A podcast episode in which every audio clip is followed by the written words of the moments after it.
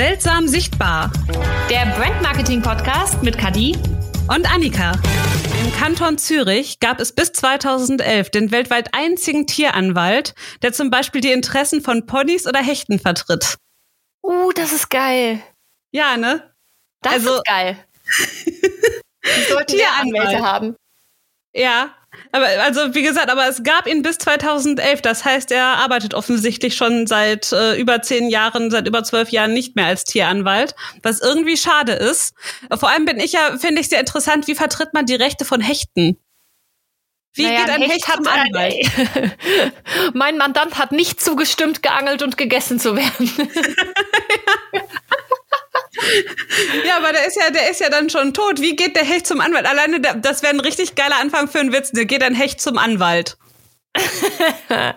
ich finde aber generell, also ich fände es eigentlich geil, wenn Tiere Anwälte hätten. Mhm. Ähm, das würde, glaube ich, sehr vielen Tierquälern und so weiter einfach irgendwie einen Riegel vorschieben. Und äh, wenn vielleicht unser Planet auch einen Anwalt hätte. Wenn man einfach, ja. äh, zum Beispiel einfach Leute, die, was weiß ich, gnadenlos die Umwelt verschmutzen oder so, dann einfach sagen kann, so, Mutter Erde verklagt dich jetzt.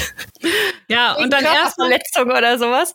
Und dann erstmal irgendwie so an Elon Musk und die ganzen anderen Superreichen, die dann irgendwie der Meinung sind, sie müssen Raketen ins All schießen für, für die eigene Bespaßung oder eben, was weiß ich, dann hier permanent mit irgendwelchen Yachten durch die Gegend cruisen. Äh, weil die normale arbeitende Bevölkerung, die macht ja gar nicht, die, die macht ja gar nicht den Großteil der, der Umweltverschmutzung. Das ist ja immer das, was ich so besonders schlimm finde. Ja, das ist leider so. Das ist eigentlich nur so eine Handvoll Superreicher sind, die wirklich richtig viel kaputt machen. Aber bevor das jetzt wieder zu melancholisch wird, ja, und irgendwie wieder abdriften. ja, kommen wir mal auf das Thema, äh, weil wir wollen heute mal so ein bisschen über die äh, Zielgruppendefinierung reden und wie man so eine Kundenpersona erstellt. Weil ich meine, da gibt es ja so ganz viele typische Sachen, äh, die man vielleicht beachten sollte. Das, was einem so am häufigsten auffällt, ist natürlich wahrscheinlich wieder so dieses, ne, meine Zielgruppe ist männlich zwischen äh, 20 und 25 Jahre alt und lebt in, äh, lebt noch bei den Eltern. Yes. Die Problematik ist, also Zielgruppenanalysen macht ja eigentlich fast jedes Unternehmen, aber viele machen es halt falsch oder zu ungenau. Und das kann natürlich irgendwie so deine ganze Strategie zu Fall bringen. Ne? Ähm, ja. Heute soll es darum gehen, welche Fehler das sind, die sich da häufig einschleichen. Und mit das das klassische ist natürlich, ne, ihr kennt's bestimmt, was hat so eine oder was was gehört zu so einer klassischen Persona, Alter, Wohnort, ähm, vielleicht noch Beziehungsstatus oder sowas, ist tatsächlich sehr weit verbreitet, hängt ja auch irgendwie in, in fast jeder Firma irgendwie so als Musterkunde aus. Boah, diese Angaben sind aber tatsächlich sehr, sehr re wenig relevant. Ja, ähm, weil es unfassbar schwierig ist, daraus irgendwas für dein Marketing abzuleiten, weil du immer noch keine Vorstellung davon hast, welchen persönlich oder wel welchen Typ Mensch du erreichen möchtest. Ähm, wozu das führen kann, erkläre ich euch an einem kurzen Beispiel. Persona 1 und 2, ja, sind ja. beide Jahrgang 1948. Mhm. Sind beide aufgewachsen in England, das zweite Mal verheiratet, haben zwei Kinder, sind sehr vermögend, verbringen ihre Winterferien in den Alpen und mögen Hunde. Das klingt jetzt erstmal, als wüsstest du total viel über die Person. Ja, schon eigentlich. Jo. Trifft aber sowohl auf Prinz Charles als auch auf Ozzy Osbourne zu.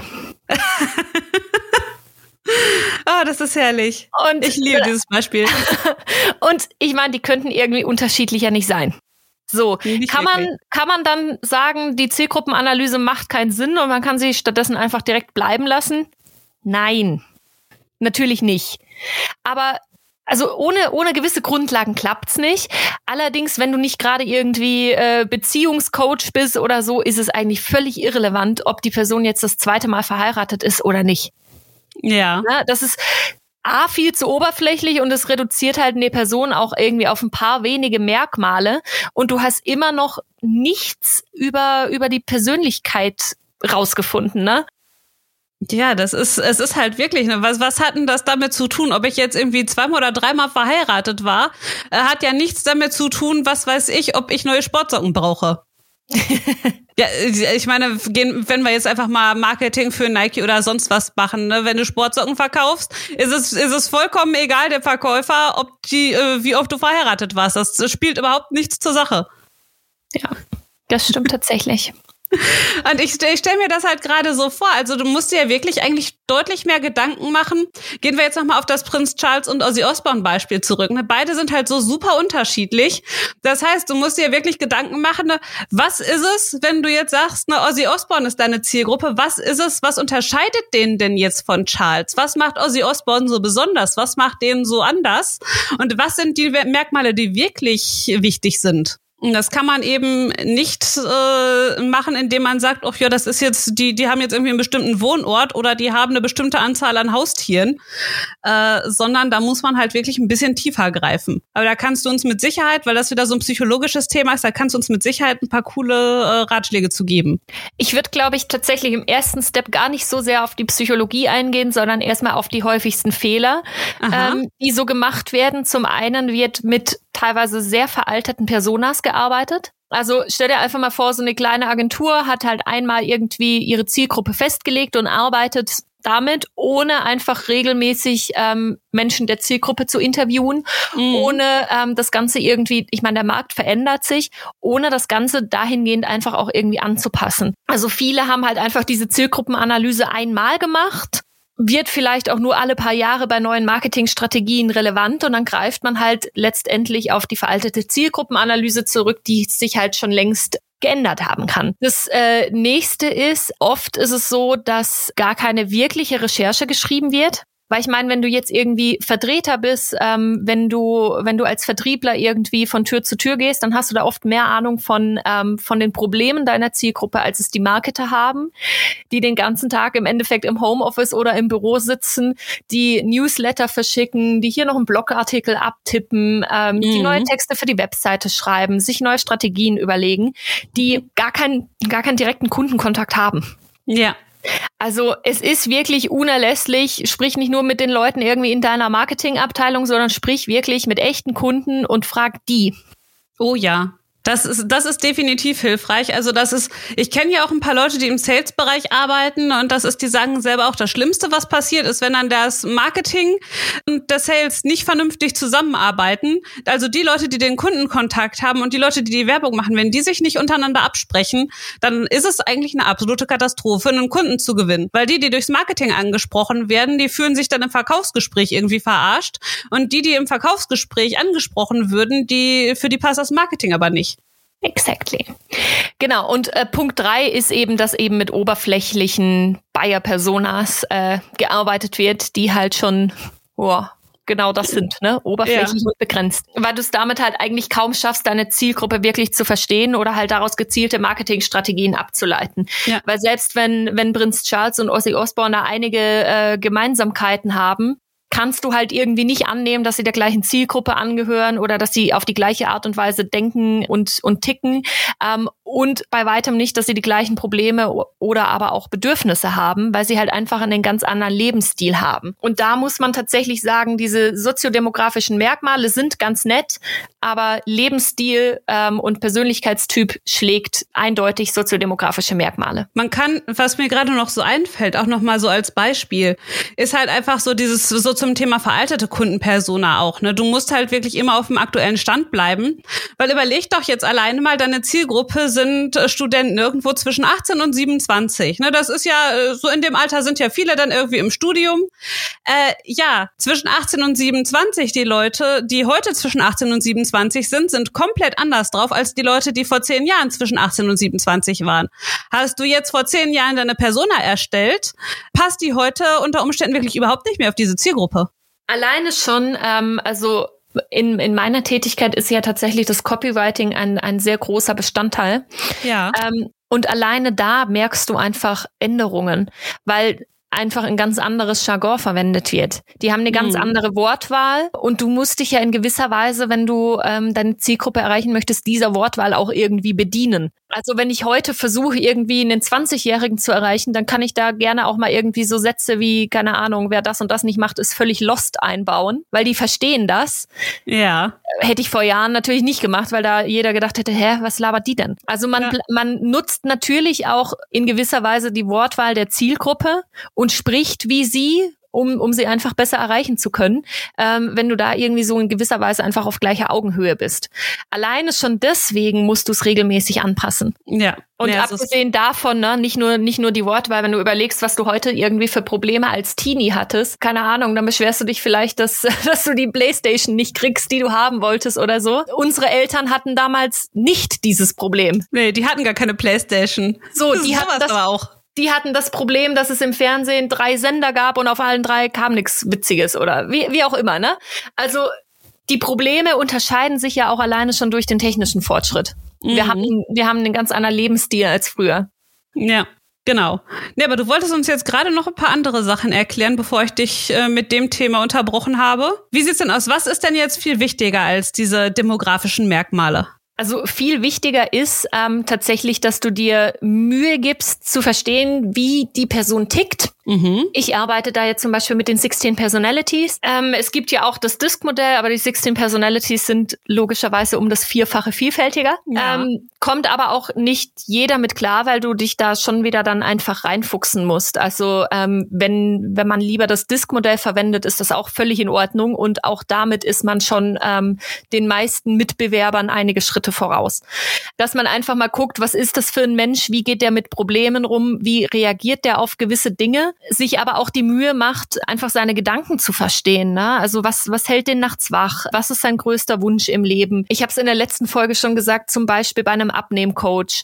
Warum will der denn abnehmen? Merkt ja. er, dass er, dass er körperlich nicht mehr mithalten kann, wenn er mit dem Enkel Fußball spielt? Oder merkt er, äh, dass er nicht mehr in die Lieblingsjeans passt und will es aber beim Klassentreffen allen beweisen?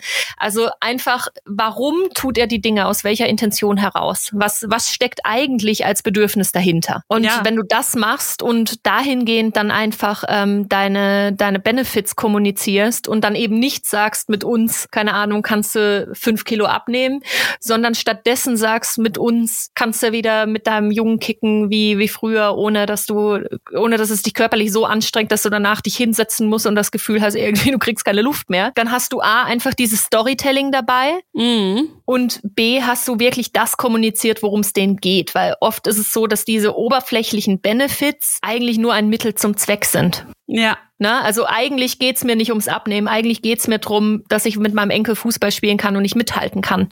Mm. Dieses Abnehmen ist, äh, ist das Mittel, mit dem ich das erreiche. Und das ist das, was halt die meisten irgendwie verkehrt machen im Marketing. Ne? Dass dann halt einfach die oberflächlichen Benefits kommuniziert werden, wenn überhaupt. Und das eigentlich für die meisten Mittel zum Zweck ist, weil die Intention dahinter, warum sie das eigentlich wollen, gar nicht verstanden und adressiert wird. Und wenn du dir da eben die Mühe machst, das einmal rauszufinden oder zu jemandem gehst, der das für dich rausfindet, dann hast du auf jeden Fall viel bessere Chancen, die Person auch zu erreichen. Und das bringt dir mehr, als zu wissen, ob der jetzt ein- oder zweimal geschieden war. Mhm.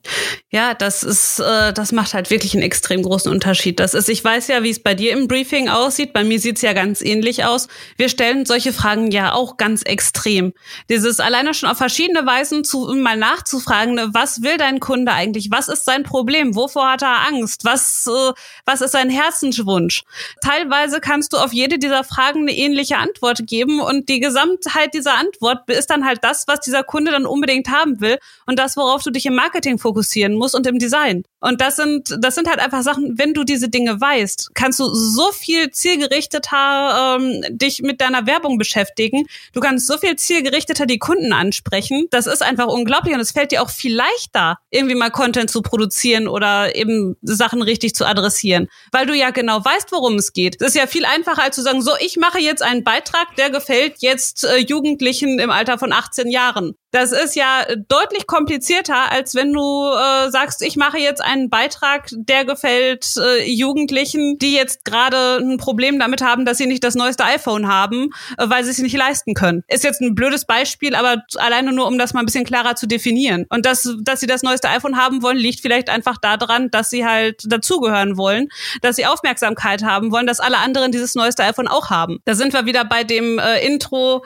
äh, von der letzten oder vorletzten Folge, war das, glaube glaube ich, wo hier mhm. mit den Chinesen, die diesen Dienst haben, der von mein iPhone gesendet drunter schreibt. Es ist halt eine spezielle Zielgruppe. Und genau das ist aber auch der Punkt. Ich habe es immer wieder, dass Kunden, auch Kunden von mir, die sich vorher nicht so Gedanken drüber gemacht haben, dass dann einfach kommt, ja, und ich habe hier, was weiß ich, einen Instagram-Beitrag und der ist völlig viral gegangen und ich weiß nicht warum. Ja. Weil der nächste, der hat wieder irgendwie kaum Klicks, wo ich mir denk so, Jo, guck dir das mal an und dann überleg dir, was deine Zielgruppe mehr triggert. In dem einen hast du nämlich mehr oder weniger zufällig genau das beschrieben, was die Person am meisten triggert und der andere war halt so ein langweiliger Content-Post, wo du dir halt vorher nicht groß Gedanken drüber gemacht hast. Deswegen mhm. ist der völlig an der Zielgruppe vorbei. Und wenn du um sowas halt, also um sowas halt weißt, dann ist es auch kein Hexenwerk, Beiträge zu verfassen, die durch die Decke gehen. Weil du ja vorher schon, also du kannst bei den meisten Posts vorher schon vorhersagen, dass der gut funktionieren wird, wenn du zum Beispiel einfach eine kontroverse Aussage da reinhaust, von mir aus auch als Headline, die die Leute triggert, dann weißt du genau, die werden da alle drauf anspringen. Ja, das ist es eben einfach. Und wenn du es dann auch noch so äh, gestaltest, dass es genau die richtigen Leute anspricht, dass es eben auch von der von der gesamten Wirkung her schon was ist. Entweder weil es Aufmerksamkeit erregt, weil es in irgendeiner Form negativ ausstößt oder eben positiv und dazu passt, dann bist du eigentlich unschlagbar. Dann hast du dann hast du die Chance regelmäßig Beiträge zu verfassen, die viral gehen und hast nicht mal wirklich viel Mühe reinstecken müssen, weil du dich am Anfang einmal damit auseinandergesetzt hast, wie deine Zielgruppe drauf ist. Naja, und vor allem, äh, du musst nicht diese dummen organischen Lead-Generierungspost machen, ähm, wie andere, wie andere sie machen. Weil teilweise ist es echt dämlich, ne? Ja. Also ich weiß nicht, wie es dir geht. Ähm, ist ja auch jeder irgendwie so ein bisschen in einer anderen Bubble, aber wenn ich irgendwie Facebook aufmache oder äh, LinkedIn aufmache, da hast du dann diese ganzen Trigger-Posts, mhm. wenn wirklich drinsteht, wenn du das und das nicht machst, bist du lost. Oder wenn du meditierst, dann bist du im Kindergartenzustand, weil das bringt dir nichts. Und also diese ganzen Beiträge, die Hauptsache triggern sollen, sollen, um irgendwie Aufmerksamkeit zu generieren, die dann mhm. aber allesamt natürlich halt nur die Leute anziehen, die sich davon getriggert fühlen. Und dann hast du halt diesen einen Persönlichkeitstypen, wo du dir vorher gar nicht Gedanken drüber gemacht hast, ob du den überhaupt haben möchtest, weil du einfach nur stumpf die Posts von irgendwelchen anderen Leuten kopierst oder für dich anpasst. Und wenn das alle so machen mit diesen Trigger-Posts, dann muss ja auch deine, dein Content-Marketing auf sowas beruhen. Und dann wunderst du dich, dass du nur die roten Leute anziehst. Und eigentlich willst du die Grünen, wo ich mir denke, yo, versuch mal die Grünen mit sowas zu erreichen. Die finden das nämlich dämlich, weil die sind meistens halt nicht so Fan von lauter Marketing. Eben, und selbst wenn du auch die Roten ansprechen willst, kannst du dann erstmal mit haufenweise Konkurrenten um die paar roten äh, Leute aus der Zielgruppe kämpfen, weil es machen ja alle das Gleiche. Was ist jetzt der Grund, warum die zu dir kommen sollten? Wieso? Weil du die so gut verstanden hast? Offensichtlich nicht. Du machst ja nur das, was alle anderen auch tun. Ja, und abgesehen davon, ne, ich bin zum Beispiel ja Mediator mhm. bei den 16 Personalities, das ist grün zugeordnet. Ich würde niemals, niemals, und wenn das der absolute Platzhirsch am Markt ist, niemals würde ich zu jemandem gehen, der so ein Marketing betreibt. Ja. Also wenn du zum Beispiel grüne Leute erreichen möchtest, weil die dann, weil du zum Beispiel sagst, boah, mit denen ist es einfach angenehmer zum Arbeiten und die sind ruhiger und die sind nicht so, keine Ahnung, nicht so drüber oder so, ne? Und mhm. das ist der Persönlichkeitstyp, mit dem ich am besten klarkomme ey, dann lass so eine Scheiße wie diese ganzen Trigger-Posts. ja, das ist es eben. Du, und das ist, du merkst es ja auch selber an dir, ne? Wenn du schon für dich feststellst, dass das, was du an Marketing machst, nicht zu dir passt, dass du dich damit nicht wohlfühlst und dann auch noch, dass du dich mit den Kunden, die du ansprichst, auch nicht wohlfühlst, na dann weißt du jetzt, woran es liegt. Ich weiß ja eh, woran es liegt. Ja, aber es geht ja um den Hörer. aber das Ding ist halt auch, dass alleine schon die Frage im Raum steht, machst du Push- oder Pull-Marketing? Willst ja. du jemandem von was wegbringen oder zu, oder soll er sich zu etwas irgendwie hingezogen fühlen, zu deiner Lösung? Und alleine da ist es halt schon so, dass ähm, Pull-Marketing bei den Grünen schon besser funktioniert. Mhm. Ja klar, das ist, die wollen gelockt werden, die wollen nicht geschubst werden. Genau. So, die musst du dann irgendwie behutsam anlocken und sagen, hier, guck mal, da ist alles toll. Ja. Da funktioniert das nicht, wenn du sagst, du das und das und das und das machst du und das ist alles scheiße. Ja. Ah, das ist, das ist gerade wie mit dem schüchternen Hund, was ich dir heute Morgen von erzählt habe. Der auch. Wenn du so frontal auf den zugehst, ne, dann will die unbedingt immer, macht die mindestens zehn Meter Bogen um dich, weil dieser Hund einfach Angst hat vor anderen Hunden. Äh, und heute kam die von hinten auf uns zugestürzt und stand auf einmal zwischen uns. Weil die, äh, weil irgendwie waren wir jetzt nicht bedrohlich auf sie, weil wir sie ignoriert haben. Und dann wollte sie, dass wir, das, dann wollte sie halt mit uns Zeit verbringen. Das ist, und genauso ist es eben auch bei den Persönlichkeitsgruppen. Dieser Hund ist offensichtlich auch eher so ein äh, grüner, zurückhaltender Typ. Ja, den, den, den schüchternen, äh, verschreckten Hund lockst du halt auch nicht an, wenn du ihn anschreist und sagst, du Scheißhund, komm jetzt hierher. nee. Sonst knallt. nee, den lockst du an, wenn du ihn äh, eher ignorierst. Ja, und so ist es oder mit halt Menschen halt auch. vorsichtig und ganz behutsam. Ja, also ich bin gar Teilweise, nicht da. teilweise ist es aber auch, ich habe letzte Woche den, den Post gesehen von jemandem äh, auf Facebook, der, ähm, boah, wie hatte der das geschrieben? Ich glaube irgendwie so von wegen, wenn du morgens auf äh, Snooze drückst, dann statt direkt aufzustehen, beginnst du den Tag bereits mit einer Niederlage. da haben dann natürlich so super viele Leute drunter kommentiert von wegen, ja, aber wenn ich auf Snooze drücke, weil ich stattdessen lieber noch mal fünf Minuten mit meinem Sohn kusche und liegen bleibe, dann ist das auf gar keinen Fall eine Niederlage und so, wo ich mir dachte, ich spare mir jeglichen Kommentar, weil ich weiß halt, dass dieser Post nur dazu da ist, um einfach Reichweite zu generieren und deswegen halt absichtlich triggert. Ja. So, aber es ist halt, es ist halt einfach Schwachsinn. Also ich will halt nicht mit, mit allgemeinem, verallgemeinertem Schwachsinn irgendwie äh, Sichtbarkeit generieren. Und das ist ja das, was im ähm, gerade in der organischen Lead-Generierung wahnsinnig häufig gemacht wird, dass einfach so unfassbar pauschalisierte Aussagen äh, rausgehauen werden, damit eben die Leute sich dagegen wehren und dementsprechend du halt viele Kommentare hast, was dir halt einfach Sichtbarkeit wiederum beschert, ne? Weil ich meine, Ja. die ähm, gerade gerade Facebook, aber eigentlich ist es wurscht, welche Plattform, werten das ja auch und die sehen ja auch, du hast auf einem Beitrag super viel Interaktion und dann wird dein nächster Beitrag automatisch einfach mehr Leuten angezeigt. Das ist ja der der einzige Sinn dahinter. Mhm. Aber das will ich halt nicht erreichen, indem ich halt einfach Schwachsinn poste. Nee, weil Indem ich ich, alle Leute über einen Kamm schere. Was soll das ja, vor allem die Problematik ist, dann wird der nächste Beitrag zwar mehr Leuten angezeigt, ja, aber dann wird der nächste Beitrag vor allem den Leuten angezeigt, die ja da unter dem letzten kommentiert haben oder Leuten, die ähnlich sind wie die, weil äh, Social Media kann ja auch Zielgruppenanalyse. Und äh, ja, dann hast du halt das Problem, wenn da nur Rote drunter kommentiert haben, die gerade agro sind deswegen und die dem widersprechen wollen, dann sprichst du mit, dann ziehst du auf deinem nächsten Beitrag plötzlich auch genau diese Leute wieder an. Dann hast du da zwar Interaktion und Diskussion, aber da sind dann relativ wenig Leute, die wirklich was von dir wollen, sondern die wollen sie einfach nur mit dir anlegen. Ja. Oder äh, auch Paradebeispiel war, ich bin, ich bin kein Veganer, trotzdem habe ich es einfach als Schwachsinn empfunden, weil es einfach immer viel zu verallgemeinernd ist. Ähm, hat einer, also auch irgend so ein, so ein Ernährungsberater oder Coach, keine Ahnung, hat, äh, ich habe das nur durch Zufall gesehen, hat gepostet gehabt von wegen, dass vegan Leben immer ungesund ist und man nie dauerhaft quasi leben kann, ohne ähm, irgendwelche Nahrungsergänzungsmittel on top zu nehmen. Und das ist halt einfach was, jo, damit erreichst du dann die ganzen Veganer, die sich getri- getriggert fühlen, wo ich mir dann aber auch denk so, es ist halt einfach Schwachsinn. Ja. Also sicher gibt's viele, die nicht dauerhaft damit gesund leben können, aber es gibt auch viele, die es halt eben doch können. Und das ist halt dann auch wieder die Frage, wie sehr beschäftigst du dich mit dem Thema? Was setzt du für dich zu Hause um? Ähm, Wie bist du persönlich auch drauf? Ne? Das ist ja, jeder Körper funktioniert ja auch anders. Ich kenne Leute, die haben eine Weile versucht, sich vegan zu ernähren, die haben aber äh, verschiedene andere gesundheitliche Probleme dann noch. Für die funktioniert das einfach nicht. Die müssen, äh, die müssen sich teilweise auch einfach äh, eher auch mit Fleisch ernähren, weil es gar nicht anders geht für die, äh, weil die sonst verschiedene Nährstoffe gar nicht aufnehmen könnten weil das einfach von der von der Verdauung bei denen dann nicht funktioniert. Das ist da ist jeder Mensch ist da vollkommen individuell unterschiedlich und es gibt nicht die eine richtige Lösung für alle. Äh, und deswegen sollte man einfach aufhören, alle immer zu ihrem Glück zwingen zu wollen. Und man kann auch einfach mal sagen, okay, du bist Veganer, du bist gesund und glücklich damit, dann bitteschön, du isst Fleisch, dann äh, sei glücklich damit.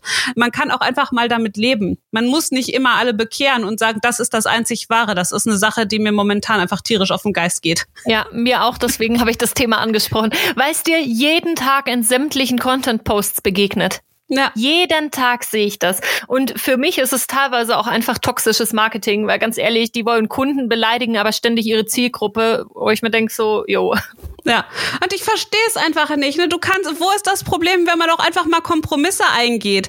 Das ist, wenn ich bedenke, als du zum Beispiel bei mir zu Besuch warst, ne? du als Vegetarierin, für mich, äh, ich wusste das dann im Vorfeld. Okay, da war, das war für mich jetzt kein Problem, dann was zu kochen, wo kein Fleisch drin ist. Das stört mich ja nicht. Ich sterbe ja nicht davon. Ich brauche nicht bei jeder Mahlzeit Fleisch.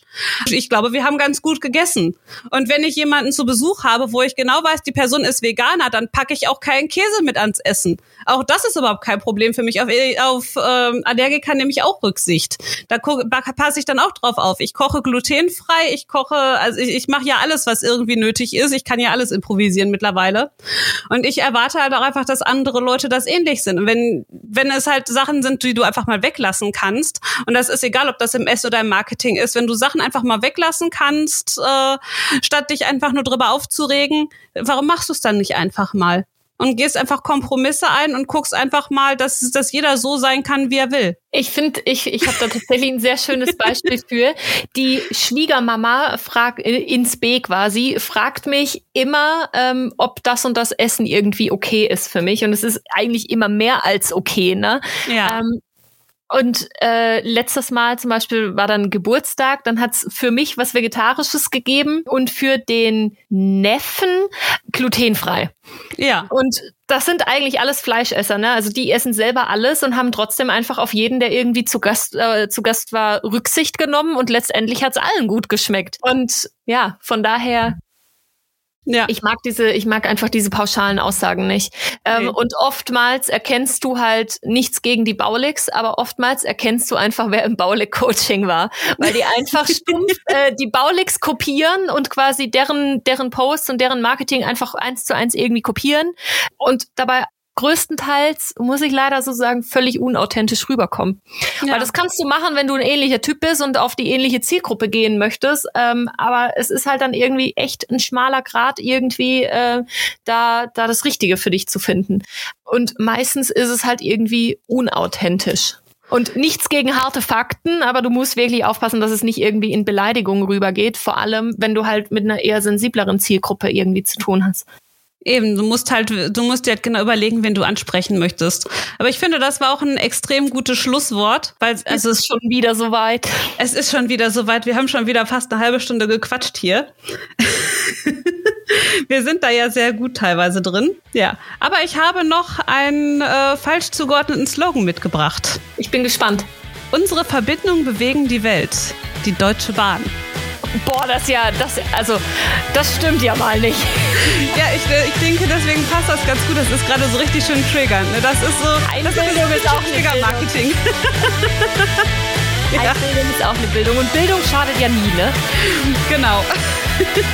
es ist übrigens ursprünglich mal von der Telekom gewesen, aber ich fand, es passt einfach so schön als äh, Gegensatzbeispiel.